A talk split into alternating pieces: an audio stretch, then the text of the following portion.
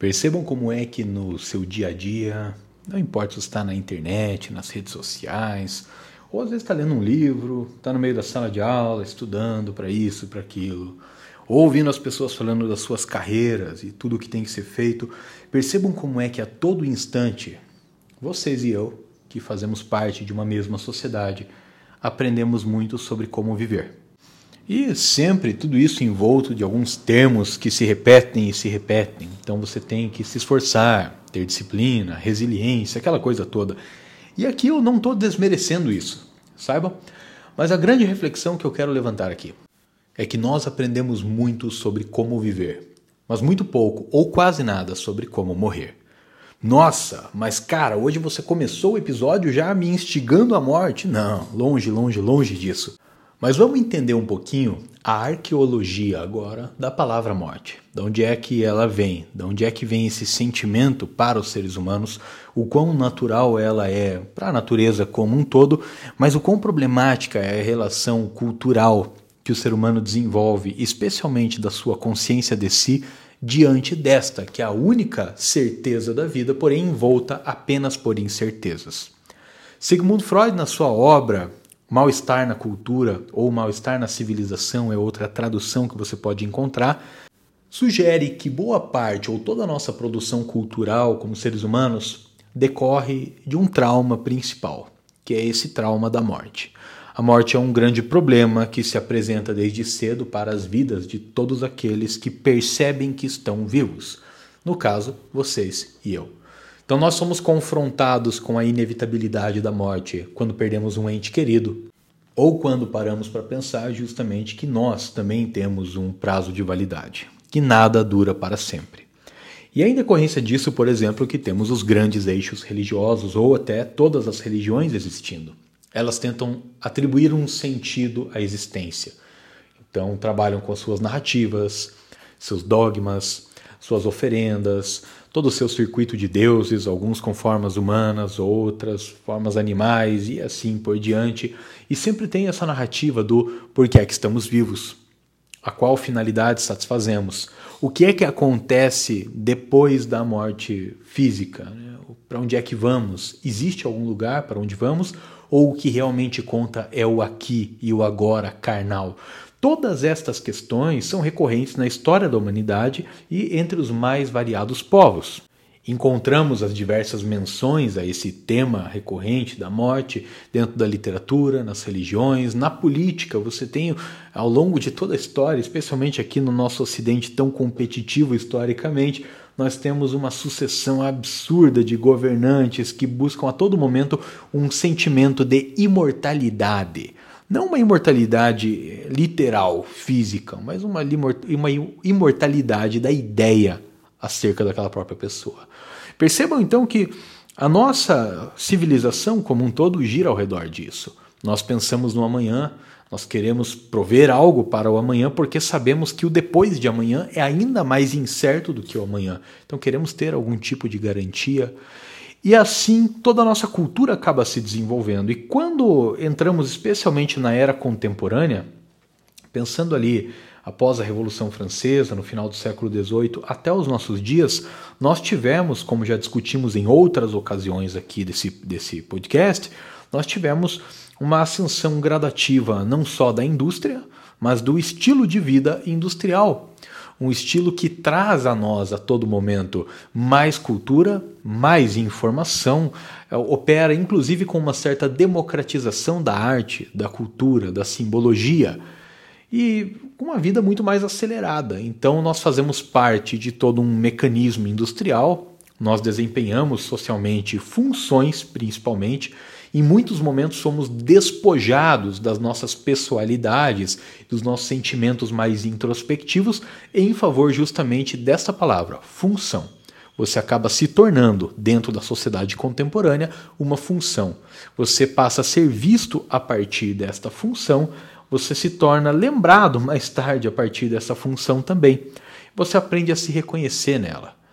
E justamente nessa esteira, especialmente no nosso mundo neoliberal atual, com todo um avanço das redes sociais e que operam em cima desse narcisismo, da autoimagem, da forma como você pode se apresentar diante do outro, é justamente aí que prolifera uma ideia de vida. A ideia de vida na nossa sociedade contemporânea, ela está muito relacionada à ideia de imagem. Tornamos-nos assim todos imagológicos. Em outras palavras, construidores de uma imagem atendemos a um certo chamado popular, social, cheio de demandas acerca de como é viver, né, de quais são as etapas, os momentos, é, é, os períodos da existência, o que é que de, devemos realizar em cada um desses momentos, e isso por si só é a própria ideia de vida para esse mundo mais narcisista. É, quando olhamos por essa perspectiva, Pensem agora em alguns exemplos concretos que vocês têm muito, muito presentes nos seus cotidianos. É a quantidade de discursos que nos bombardeiam a todo momento sobre uma ideia de sucesso, de bem-estar, do que é ser feliz, ou até melhor, do que é o necessário para ser feliz. E a todo momento esse trabalho muito incisivo sobre como a pessoa deve viver.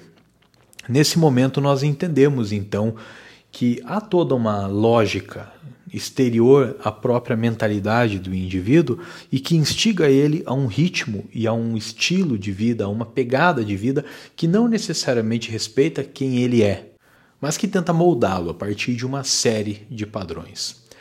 Percebam aqui como nós valorizamos socialmente, pensando nesse mundo em que vivemos mais acelerado, mais neoliberal e das redes sociais, percebam agora que tipo de indivíduo é socialmente valorizado? É muito valorizado aquele indivíduo que é, é, é, ele realmente confunde toda a sua personalidade com a sua função.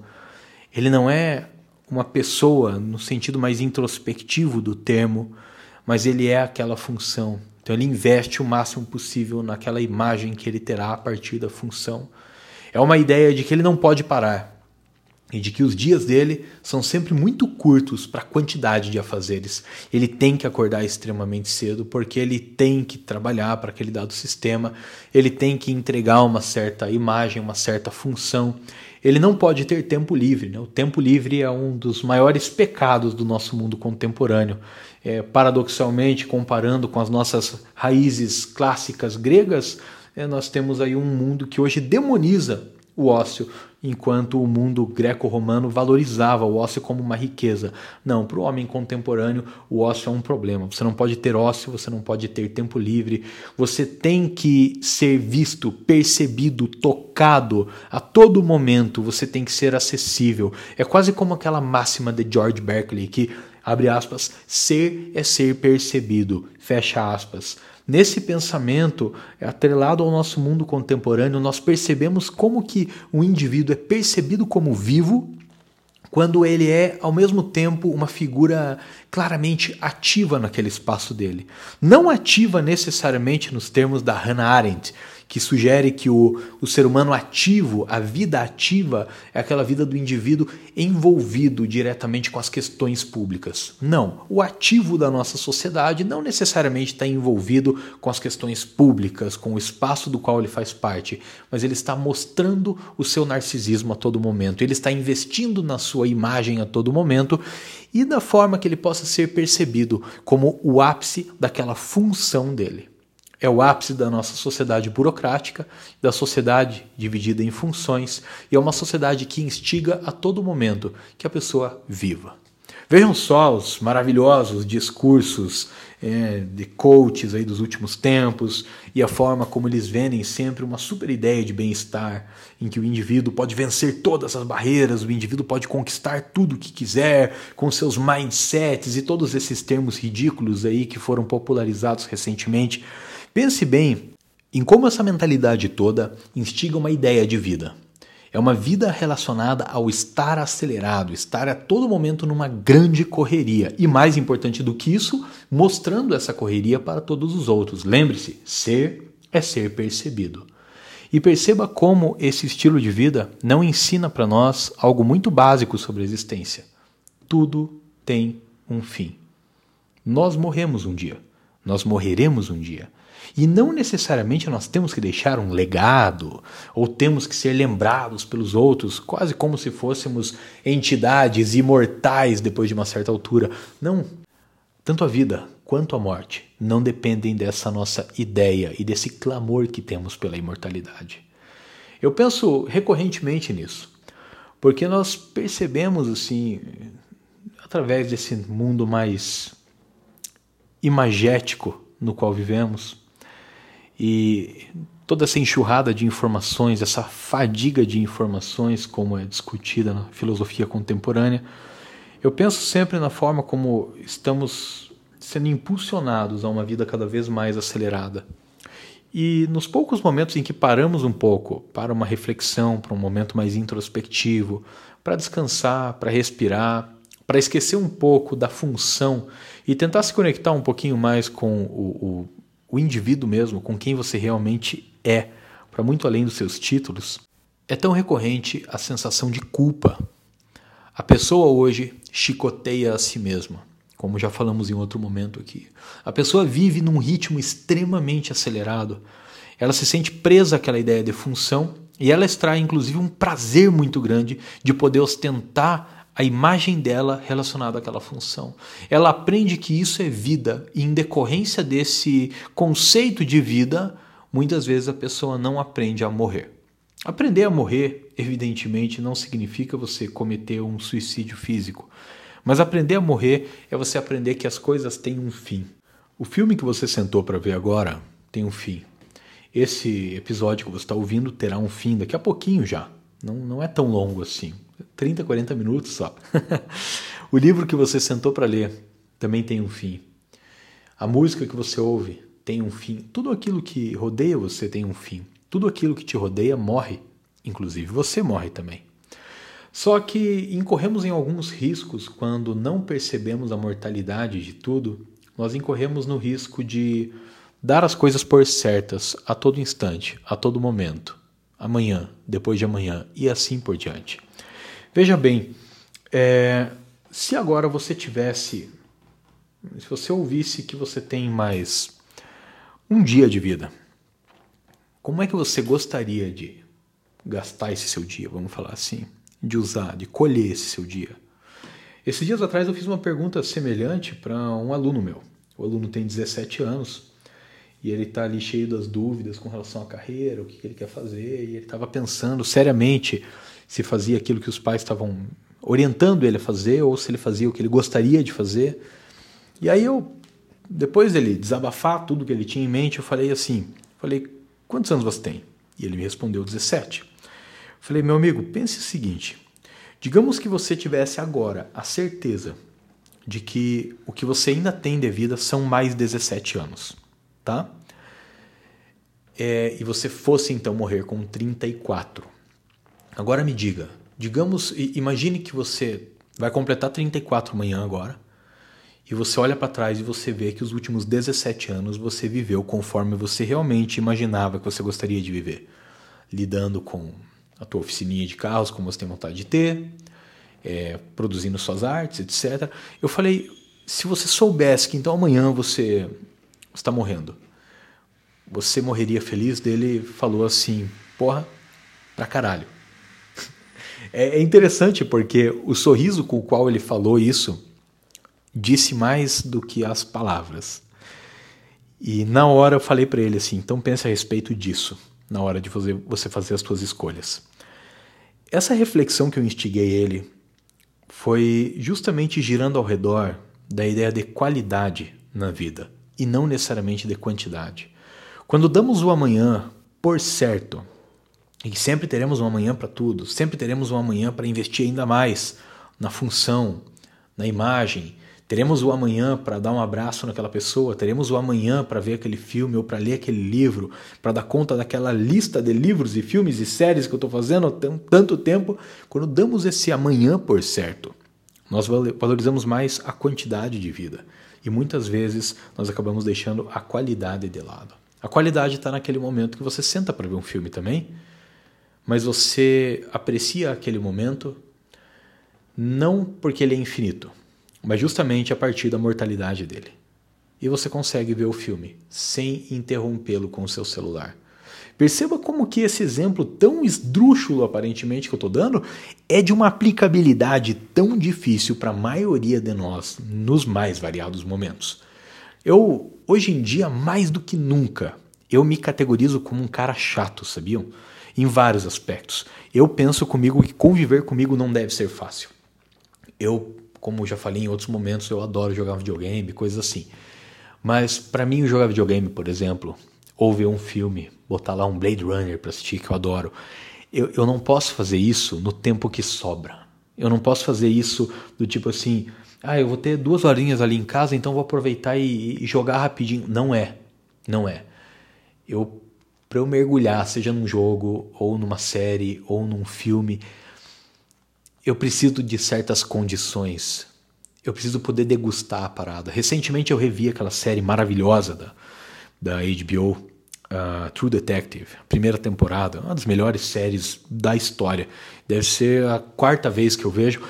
E toda vez que eu vejo, eu sou extremamente metódico com essa série, porque ela é lenta, ela é melancólica, ela é extremamente existencialista.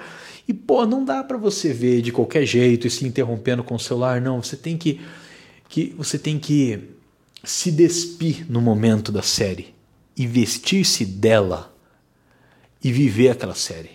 É uma série demorada para você entrar no ritmo em cada episódio e, e é Trata-se disto, do degustar, do contemplar.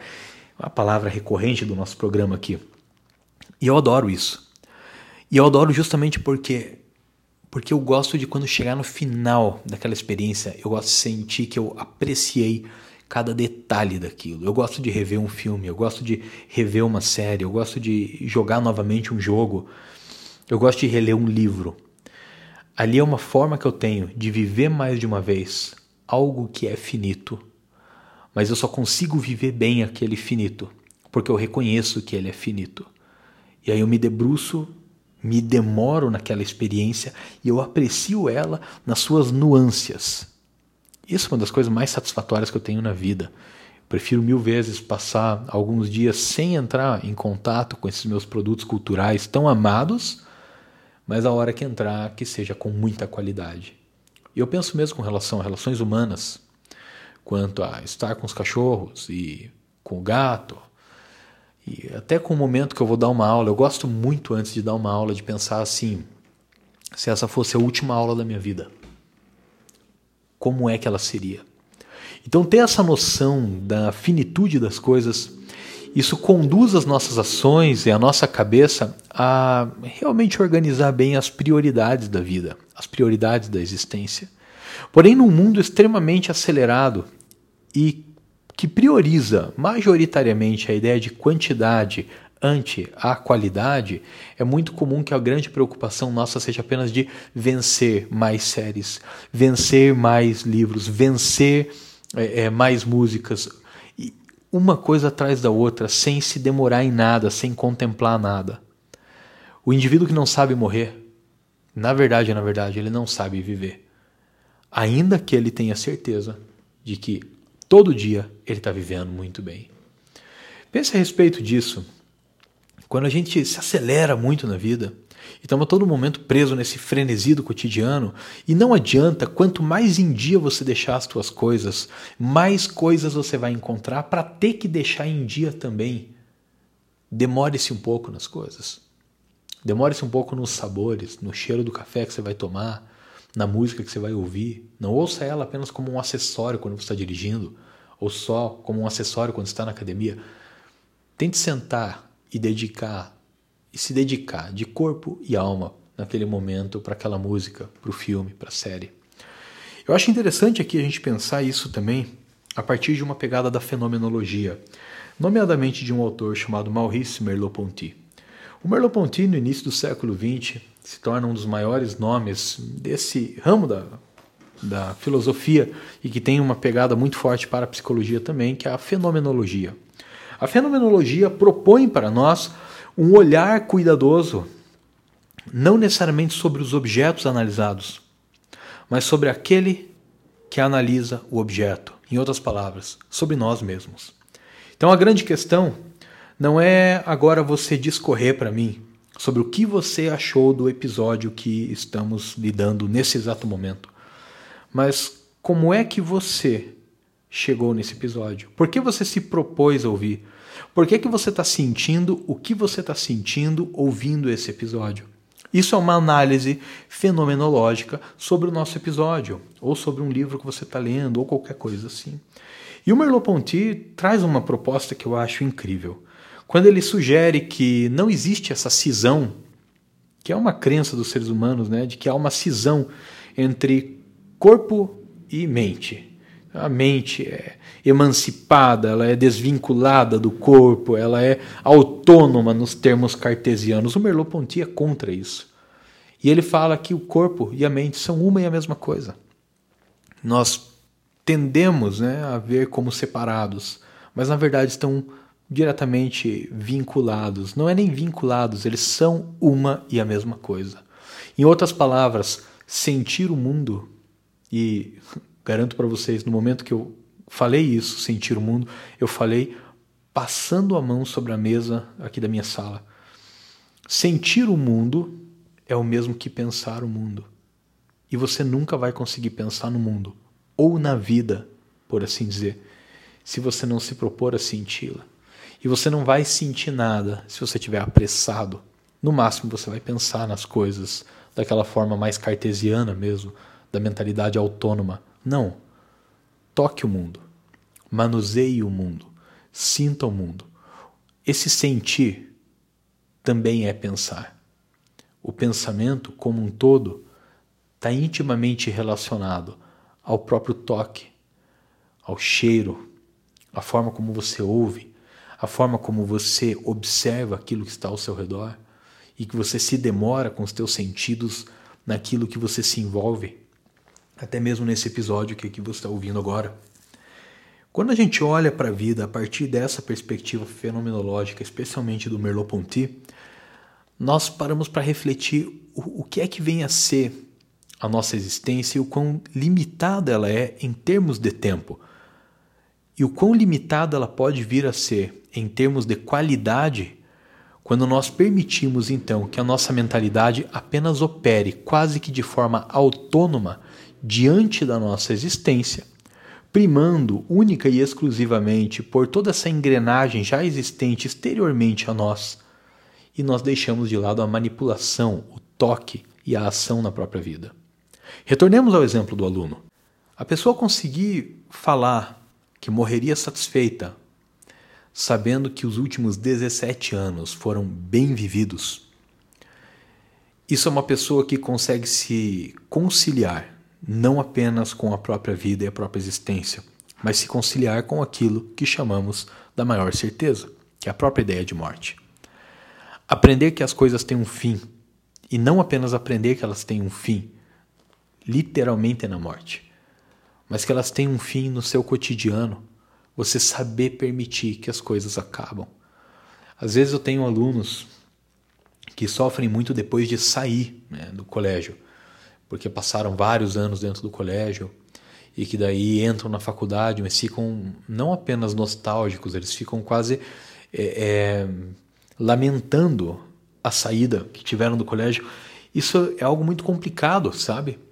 Porque uma coisa é você desenvolver boas relações num dado espaço e você desenvolver carinho pelo espaço. A outra coisa é você não conseguir permitir que a vida se transforme como há de se transformar. O mesmo acontece com relações humanas no geral, né? diante do luto mesmo, diante da morte. O maior sofrimento que podemos ter é justamente esse de não aceitar a finitude daquele ser que morreu e, e, e continuar naquela luta, aquela batalha a todo instante de não, mas eu não aceito a morte dele, mas deve ter algo de diferente. Não, mas depois provavelmente eu vou reencontrar essa pessoa no amanhã. Veja, eu, eu admito para você, eu adoraria acreditar em tudo isso. Eu realmente gostaria de poder acreditar nisso tudo. Mas enquanto a vida se apresenta a mim, a única grande certeza que eu consigo ter é do aqui, é do agora. É da cultura, é do toque, é do som que eu posso degustar nesse momento. E tudo isso sabendo que tem um fim. Saber que as coisas têm um fim nos permite realmente aproveitá-las. Você saber quando parar. Eu nunca esqueço essa frase que eu já repeti em outro momento aqui, de um cara que trabalhava comigo lá no museu. Ele falava assim, é, ele era das artes gráficas, ele falava: o bom artista sempre sabe quando parar. E eu acho essa frase incrível. Você conseguir perceber quando é que já deu o tempo de uma certa atividade, de uma certa atitude, de um certo episódio de podcast, talvez, de um certo filme, de uma certa série. E aí parece que o sabor é conservado. Saber morrer é mais importante do que saber viver. Se o seu saber viver for apenas esse frenesi do cotidiano, se for apenas essa correria do cotidiano, reconhecer que tudo acaba é a única forma que a gente tem de realmente gozar o caminho. Por isso, eu instigo a todos vocês: aprendam a morrer.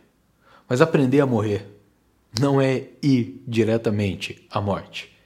É você aprender a ver que tudo aquilo morre ao seu redor. Aprenda a lidar com os fins. Aprenda a aceitar as coisas que passaram. Aceitar as coisas como elas são também, mesmo quando não necessariamente nos agradam. Aprenda a parar. Aprenda a dormir quando tem que dormir. Você não é uma máquina e você não vai vencer sempre e as coisas não vão acontecer sempre como você quer. E terminamos aqui com uma belíssima frase daquele filósofo maravilhoso do século XIX, Henry David Thoreau. Thoreau dizia que foi para os bosques porque queria viver deliberadamente, sugar a polpa da vida, viver de uma forma espartana. Quando ele fala isso, ele deixa a letra para gente. Viver sabendo que as coisas têm um fim, então, saber aproveitá-las, gozá-las, degustá-las enquanto elas são. Um beijo a todos, cuidem-se e até o próximo episódio.